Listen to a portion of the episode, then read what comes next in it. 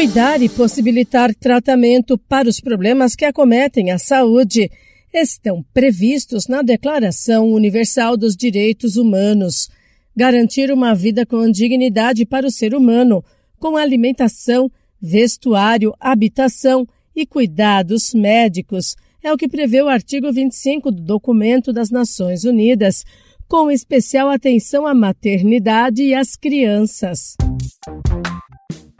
Olá, sou Bernadette Druziani e converso no Saúde e Bem-Estar com o pediatra Flávio Chernoha sobre a importância de garantir, entre outros cuidados, a vacinação na infância. Vacinar é cuidar.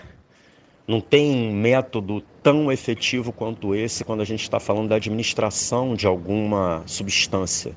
Além do leite materno e da água potável, é o que pode mudar o panorama da vida de um indivíduo e é um direito pétreo, insubstituível da vida das crianças. Todas devem estar vacinadas. É uma obrigação do Estado, é uma obrigação dos responsáveis. A vacinação é o método mais eficaz ao longo de toda a história da humanidade para a prevenção de doenças.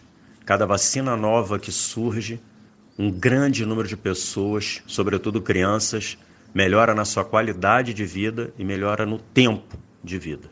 A falta de cuidado com a vacinação, especialmente aquelas prescritas no calendário vacinal dos primeiros anos de vida, tem aumentado o número de doenças já erradicadas no Brasil. Ondas de sarampo e meningite voltaram a ser registradas em diversas regiões do país nos últimos anos até a poliomielite ressurgiu em locais onde a doença estava erradicada, como no Brasil.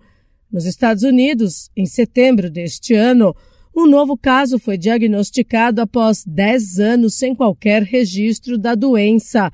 Flávio Chernorra destaca que o desconhecimento de casos em decorrência da imunização faz com que as pessoas não acreditem na existência de algumas doenças. Esse é um paradoxo já muito bem estudado hoje em dia. Quanto mais distante a gente fica da doença, menos importância a gente dá para as vacinas. Por isso, a gente tem que manter coberturas vacinais altas para evitar que voltem doenças que já não deveriam mais existir.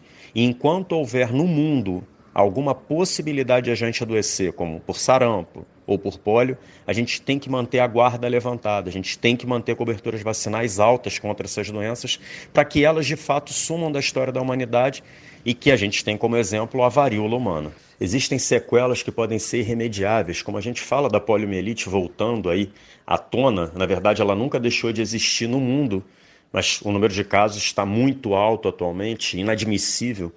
E você pode ter sequelas para a vida inteira, como a gente, quando a gente fala de meningite, quando a gente fala de doença pneumocócica, quando você fala de sarampo, você pode ter sequelas para a vida inteira. Evidentemente, quando a gente não está falando do óbito, que é o pior dos desfechos.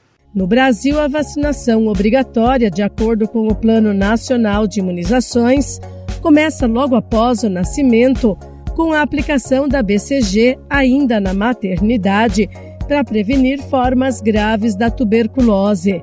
Outras vacinas contra hepatite A e B, pentavalente, contra difteria, tétano, coqueluche, infecções causadas por hemófilos influenza B, poliomielite, pneumocócica conjugada, rotavírus, meningocócica C, tríplice viral, febre amarela, tetraviral, varicela e HPV são aplicadas gratuitamente na rede SUS. Esse podcast é uma produção da Rádio 2.